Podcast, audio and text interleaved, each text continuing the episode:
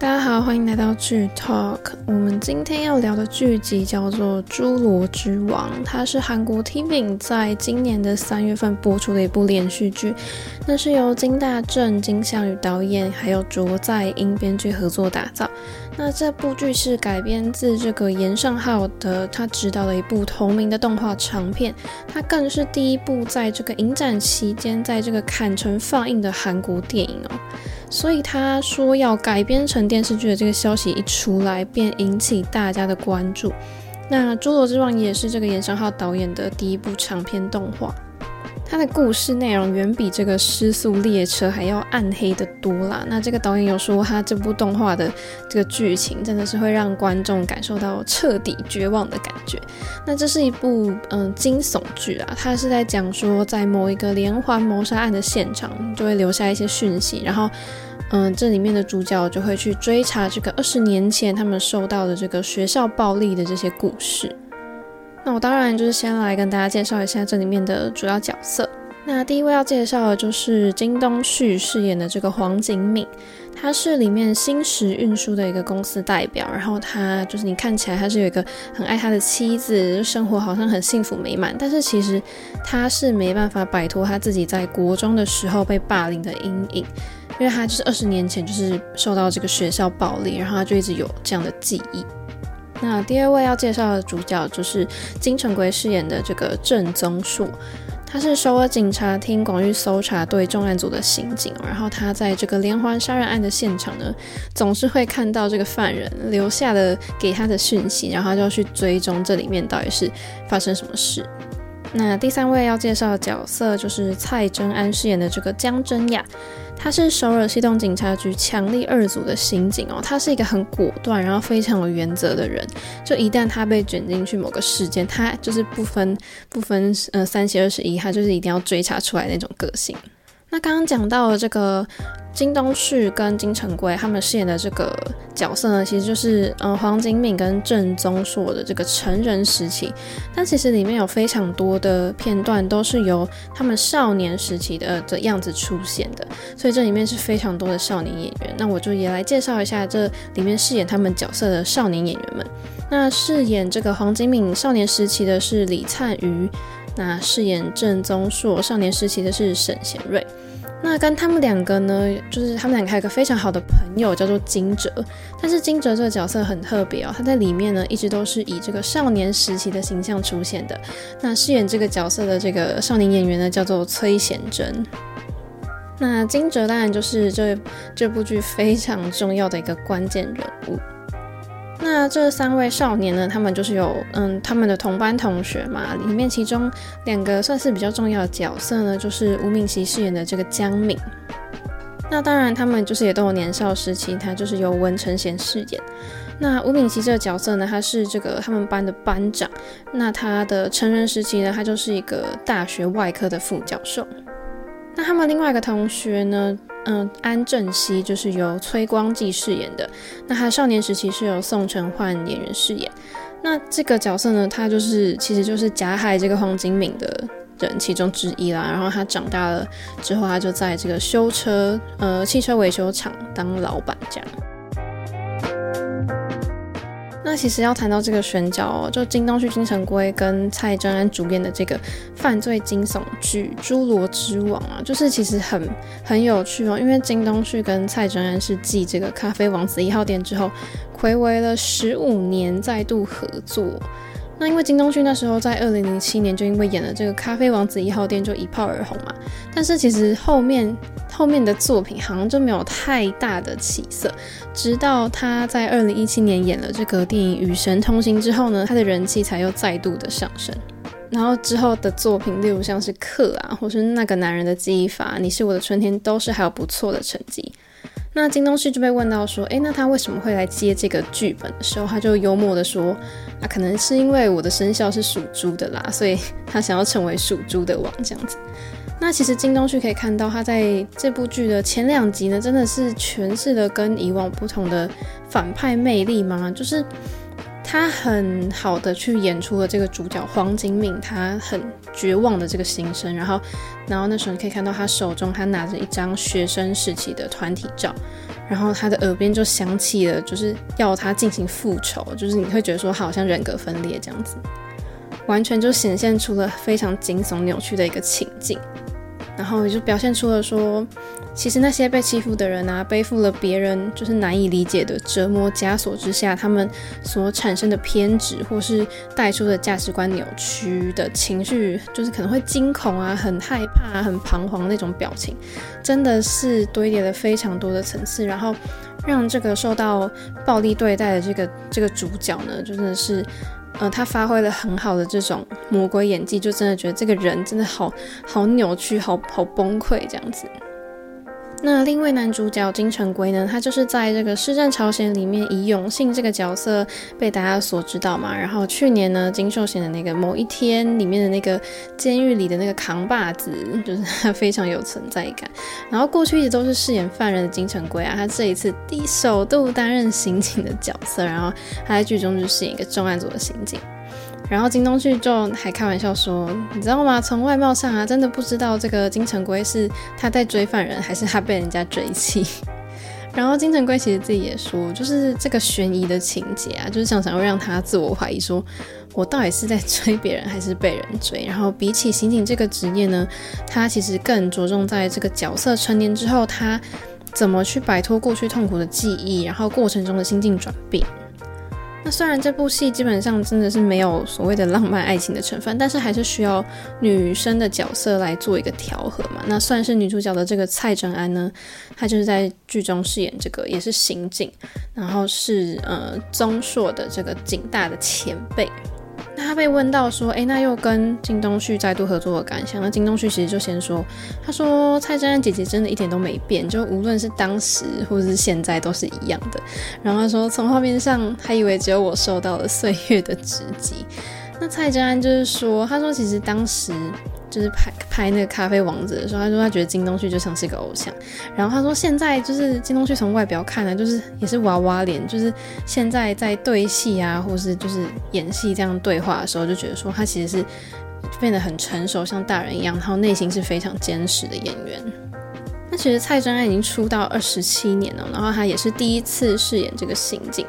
他就很自豪的说，他跟角色其实相似度是有百分之一百二十啊。他就透露说，其实这个那个枪支啊，装了子弹之后其实是很重的，然后他要去扣那个扳机的时候是很吃力的。但是金东旭也是称赞他说，他觉得他拿枪很有气势。然后我说大大家真的是可以就是期待一下，或是你可以去看一下蔡真安在里面就是拿枪的那种登场的桥段，其实是蛮帅的。那金东旭跟蔡真安也是，就接受电台访问的时候有说，拍摄一些杀人场景的时候，真的是现场气氛都是非常的黑暗，然后拍完的时候呢，都要很努力的走出角色，才能集中精神去拍下一场戏。蔡真安也说，就有一次拍完戏之后啊，就是他就他们就就临时有事就约了在咖啡厅里面，然后金东旭就就是那个血流满面的出现，然后蔡真安就想说，天哪，这是杀人魔的眼神吗之类的。那剧中的两位主角呢，其实是因为，嗯，父母他们原本在社会上的这个经济地位是比较低的，所以他成为了其他同学去施加暴力的对象。那这个里面的少年们，少年时期呢，他们就可以看到他们面对着一连串的欺凌啊、胁迫。那原本应该要单纯快乐的学生生活，竟然变成了地狱。而且这种其实校园暴力不是一次两次的反击就能制止的，甚至可能会换来更严重的暴力倾向。那真的，我觉得每次看到里面回顾他们学生时期的片段啊，真的是光是透过画面，我都可以感受到那种非常强烈的绝望的感觉。然后画面的真实度啊，还有少年演员们的演技，真的都让人就好像喘不过气。所以我觉得这里面饰演少年时代的这些童星们，真的表现都是非常好的。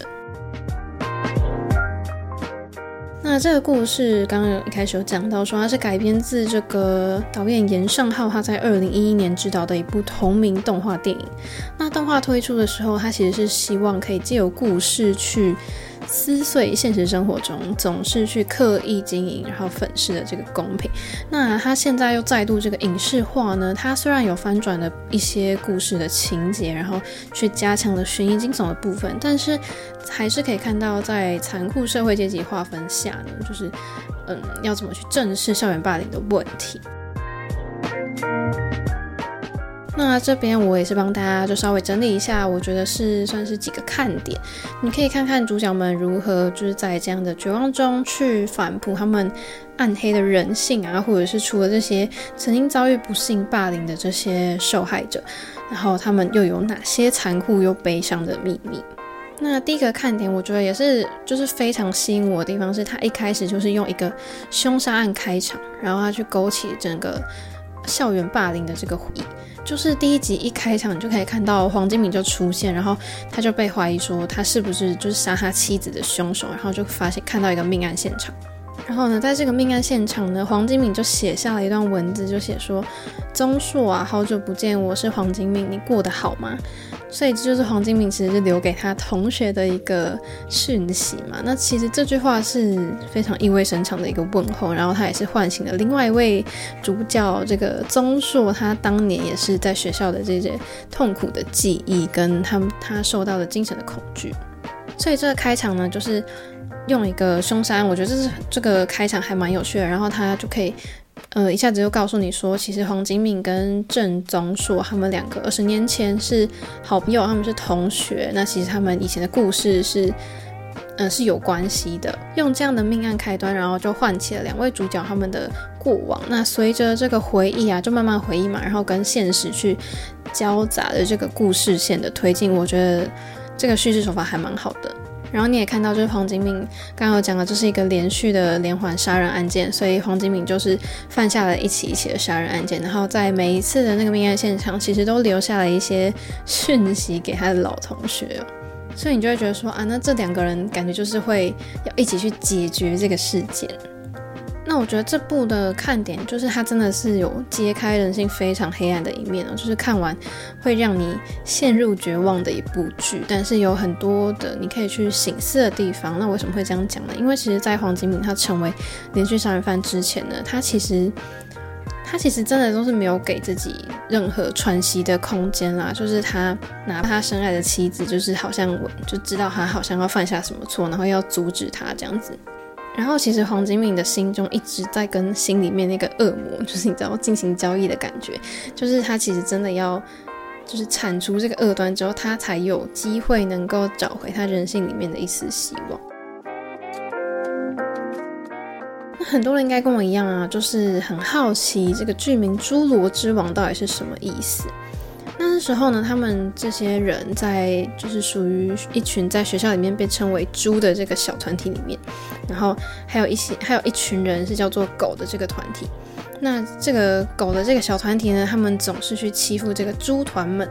是非常残忍的。然后在这个猪团里面呢，其实只有一个人敢出来跟这个狗对抗。那这位呢，就是被称为“猪王”的这个金哲。那它其实用用这个词其实很有意思，因为这里的猪其实代表着，因为猪就是被人宰割嘛，就是比较底层的感觉。那狗就是代表着上层地位，就是狗跟猪罗它们的差异就在于说，大部分狗的存在都是受到喜爱的对象，他们就吃得很好，睡得很好。但是猪罗就不一样了，就是猪可能就是你就是等着被宰割嘛，最后会皮肉分离啊，然后你的四肢会被分解。然后你成为人类的食物，你才会被认可，说，哎，你是有价值的。然后他们就说，想要赢过狗的话，就是你要活得像个人，这样，就是如果你不想要再成为任人宰割的猪罗，你就必须要成为怪物。所以我觉得这个这个用词的比喻也非常的有趣，就是。字面上你会觉得说，你一看你不知道是什么意思，可是你去了解了之后，发现它代表的意义是非常大的。所以《侏罗之王》可以就是被说是它真的是一面社会的照妖镜啊，有非常多的细节，然后跟他们人物之间的对话，真的都很值得大家去细细的看。然后每一句话、每个转折，其实都是有它的用意的。然后你可以看到，其实一所高中里面，其实就是代表着整个社会。他把社会的这种现象都就是融合在一起，然后在学校里面也去阐述了这个阶级的这些这个性质。然后可能对底层的类型啊做出了这个归纳分类，然后，然后他其实导演有讲出了他自己认为会造成这样社会现象的原因。那这一部题材的主轴非常明显，就是关于校园霸凌。那《侏罗之王》里面第一个提出来的点呢，其实是对于这个校园霸凌者的制裁哦。因为校园霸凌这个问题真的不是罕见的现象，就算你现在防范再深，其实还是不可去避免的。那韩剧近年制作非常多部以校园暴力为题材的剧集嘛，那像是《僵尸校园》啊、《少年法庭》，其实都描述了那些。可能心灵上被迫害的受害者，或者是对他们这些当事人和他们的家庭造成影响的事情。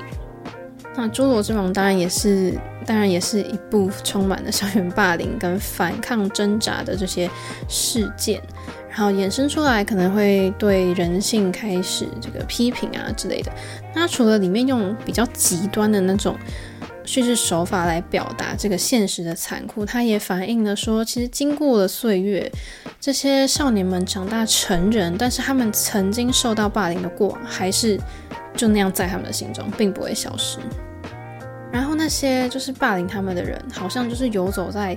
你没办法去承接他们的边缘嘛，就是可能校方啊、家长都没办法去管他们。那这些长期被这些强者霸凌的这些比较弱势的受害者，难道他们只能妄想用私刑正义来解决自己的复仇吗？那再讲到的一个点，就是其实我刚刚前面有稍微提到，就是。待宰的侏罗们，就是有天他们也想要称王的时候，其实失控的暴力，他们衍生的不仅是加害者这个脱轨行为，可能还会影响到就是受害者嘛，因为他们就是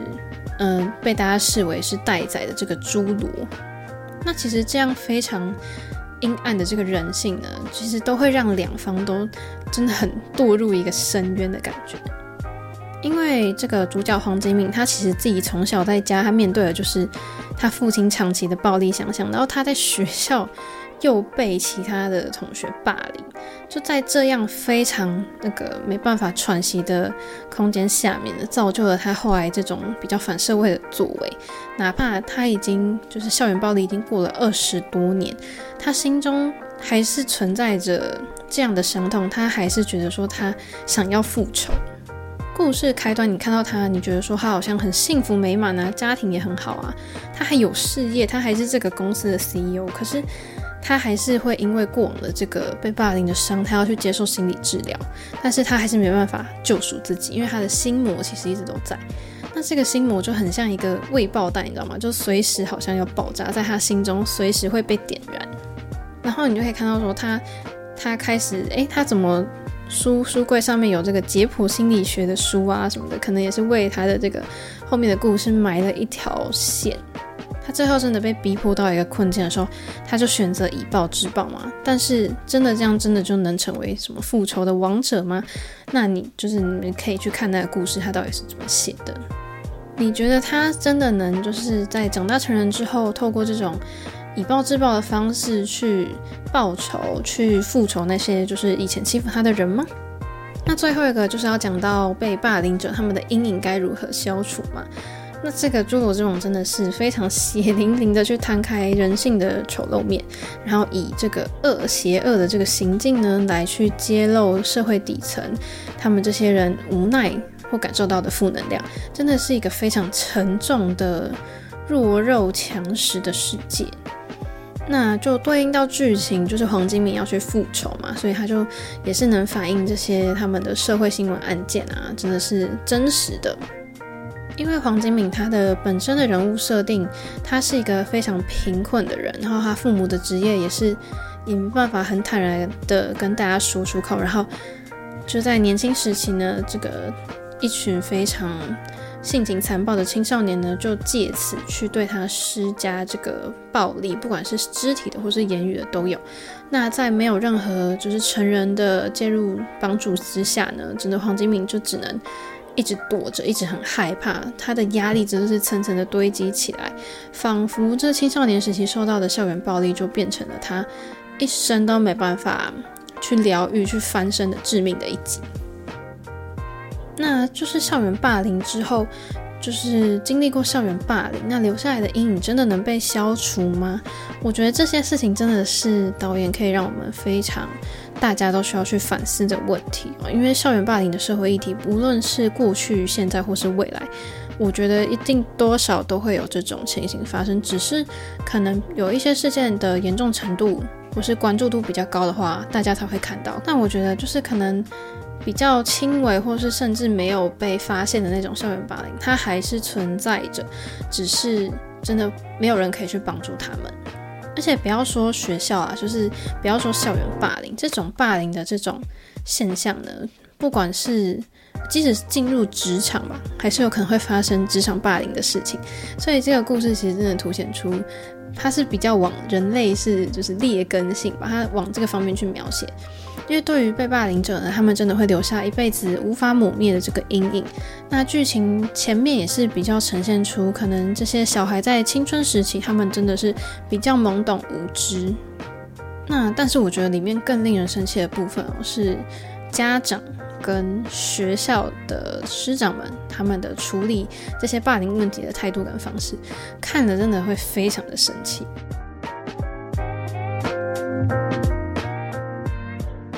我觉得最后就是关于醒思来总结的话，就是其实《侏罗之王》无论是韩剧啊，或是这个动画版本，都是在暗喻学校其实就是社会。那里面的侏罗呢，其实代表就是平民百姓嘛。那狗呢，其实就是社会上权贵的人士。这个故事真的就像一面镜子哦，就是让观众也可以去看看，就是自己的阴暗面啊，然后时刻的警惕自己。就是如果你一般老百姓你不想成为侏罗，可是你却变成旁观者的话，其实你实际上也和加害人们是没有分别的。另外，不管是在这个动画或是电视剧，虽然都是黑暗嘛，但是它是非常有创造力的。那电视剧改编的剧情其实也都很能去刻画人物的内心。这整部剧其实就是在探讨，就是韩国社会暴力的起源嘛，还有背后会影响到的层面。很多加害者都以为那些调侃或是什么戏弄都只是好玩，但他其实真的在受害者的身心上都留下了非常严重、不可磨灭的伤痛。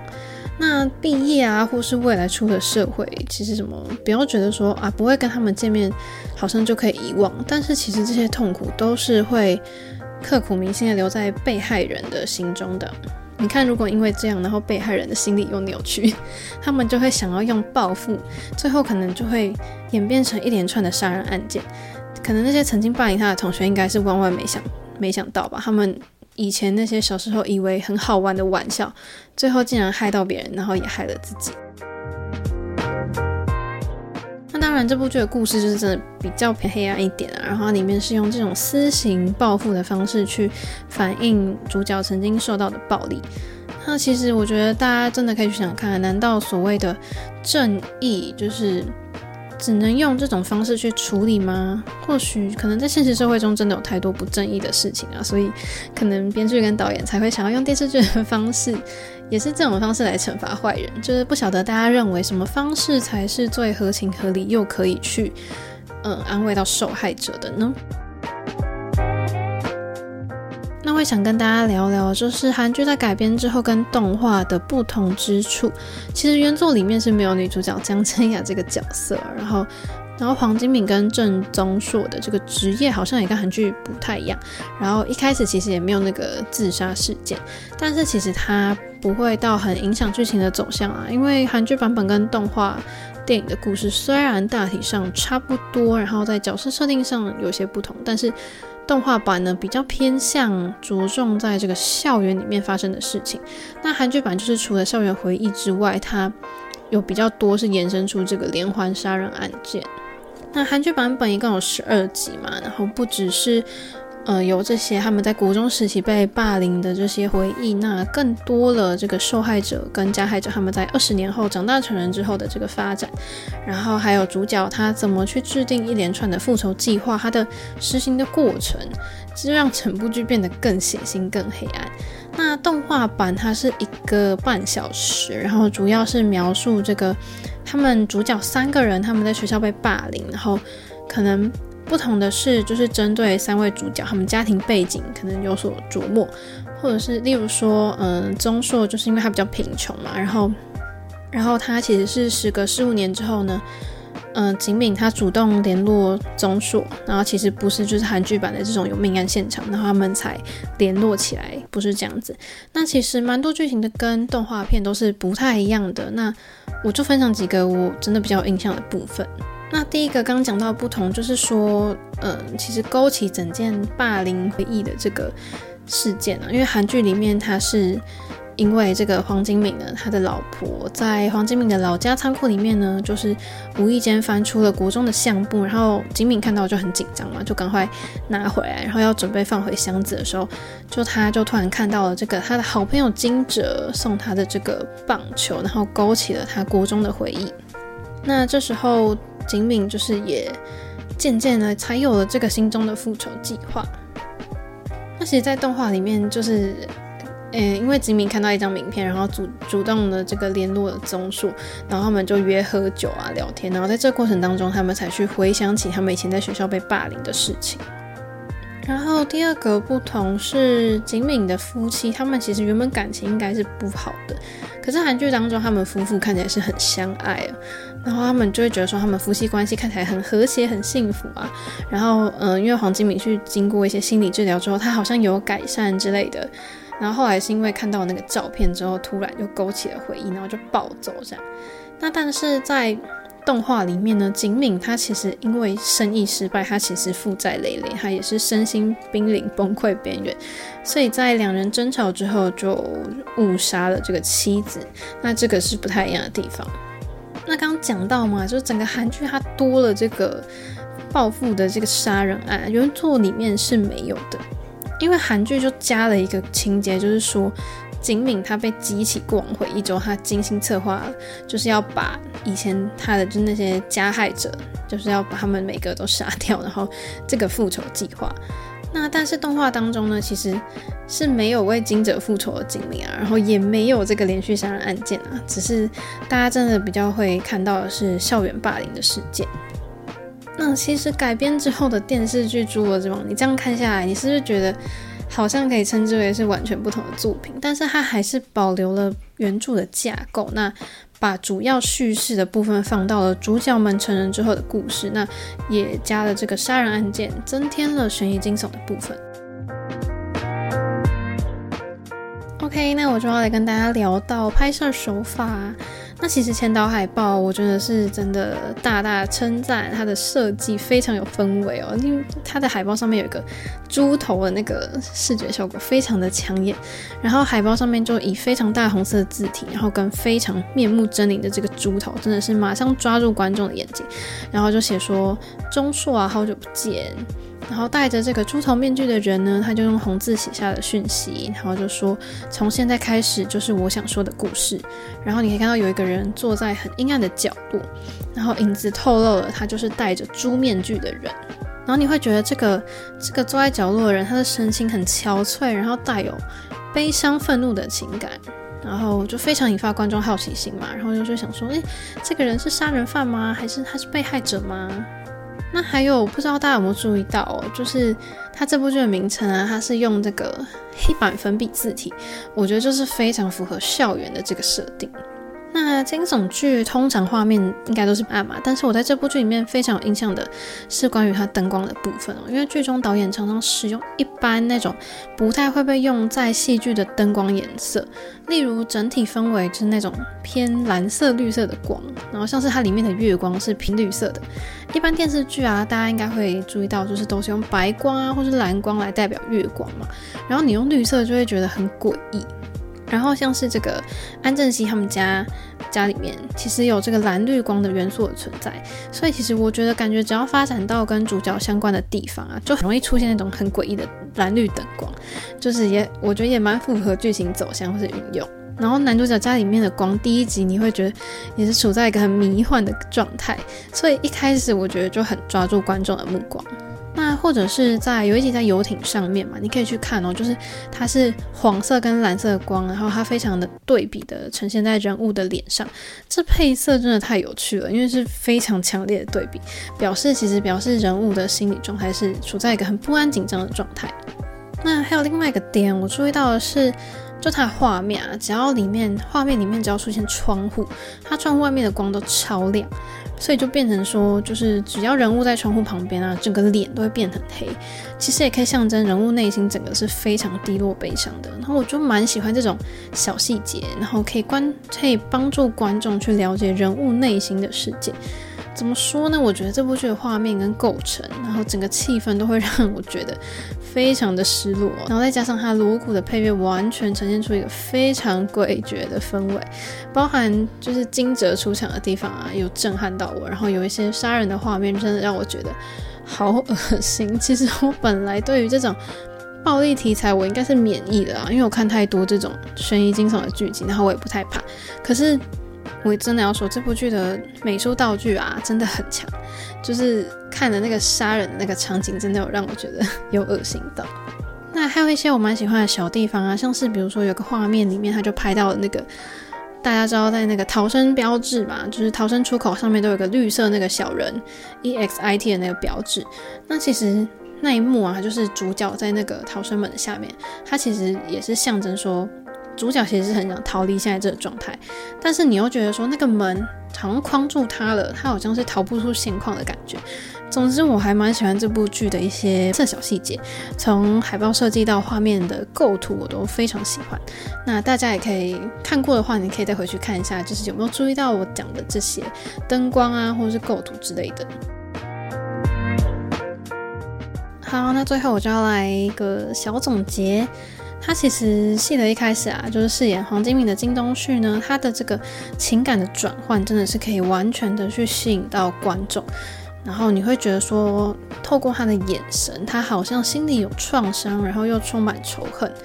嗯、这个眼神转换就是他面对他的妻子，就是很恩爱的时候，然后转换成。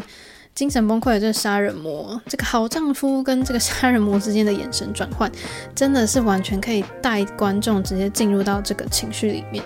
那我觉得演员也好啊，剧本也好，就是整个《作状》整体上感觉是完成度很高。然后我真的觉得我超快，好像就是没有感受到时间的流逝，就一次就看完了好几集。那我觉得这部剧真的有非常多血腥、打架、霸凌的画面。不管是你在观看的时候，或是你看完，都会非常的郁闷。整部剧都是偏负能量的感觉。但你就会问我说：“那我会推荐给大家吗？”我觉得我还是会推荐，因为第一个原因是它改编自同名漫画，然后你可以看到。我觉得选角跟动画的相似度非常高，然后还是要再大赞一次，这些少年演员们都表现得很好。那尤其是饰演金哲的这个崔贤真嘛，真的好，真的是非常喜欢他的演技哦。不管是他的人物的气质啊，或是他的眼神神情，都让我非常印象深刻。把这个非常有争议性的角色，他诠释的帅气又悲伤的感觉。那第二个推荐原因，当然就是它是悬疑惊悚犯罪的题材嘛。然后，那剧情一开始就透过一个很悬疑的、很悬的这个命案现场去展开，然后带着一些紧张的氛围。那当然不愧是被分到这个限制级的暴力题材嘛。然后故事也是充满了血腥，然后直接就给你上一个这个杀人复仇的画面。就虽然惊悚，但是又有点大快人心的感觉。那接着就从就那个警察就要去抓犯人啊，然后去推理啊、搜证什么的，就铺垫了整个这个犯罪过程，然后跟藏了二十年的故事。那我觉得《侏罗之王》它透过人性的反转嘛，你就是真的像就剥那个洋葱一样，让你一层一层的看到说谁到底才是最坏的人。那其实这也是这整个故事里面非常精彩的地方。但是我觉得啊，就是你如果还没看的话，你在观看之前，你要先有心理准备，因为这部剧真的是有一些比较残忍和比较高尺度的画面，然后你可能会因为主角受到暴力的对待啊，你会觉得不太舒服，然后跟着感到非常的抑郁，然后就是你看到这个主角去复仇那些。报复那些霸凌者啊，你就好像跟着主角一边看边跟着主角一起走向不归路的感觉，真的是心情非常的低落。但是我还是认为它是一部很好的作品，所以有兴趣的剧迷朋友们还是可以去观看的。那今天就先跟大家聊到这边，如果还想听我聊更多剧集的话，欢迎持续锁定剧 Talk。那我们就下次见喽，拜拜。